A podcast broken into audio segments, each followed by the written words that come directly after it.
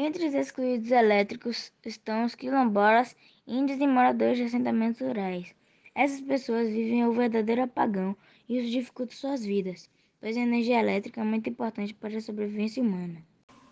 Quem é o responsável por isso? O governo é responsável pela energia elétrica na nossa casa.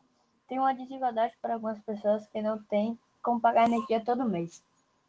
Por exemplo, quem não consegue pagar energia todo mês porque está cara, abaixa o preço da conta, mas a energia não é tão boa quanto é de outras pessoas. Você conhece os excluídos elétricos? Os excluídos elétricos são as pessoas que não têm acesso à energia elétrica pela desigualdade social. Muitas pessoas estão sem energia no nosso país por conta da pandemia e estão sem trabalhar e sem poder pagar a energia. Isso prejudica as pessoas na conservação de alimentos e também na higiene pessoal. Essas pessoas chamadas de excluídos elétricos.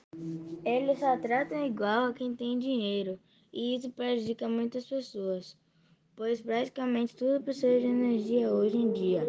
E então essas pessoas não têm o conforto necessário que elas merecem. Os governantes precisam olhar para os excluídos e desenvolver políticas que respeitem as características socioculturais para gerar energia elétrica a todos.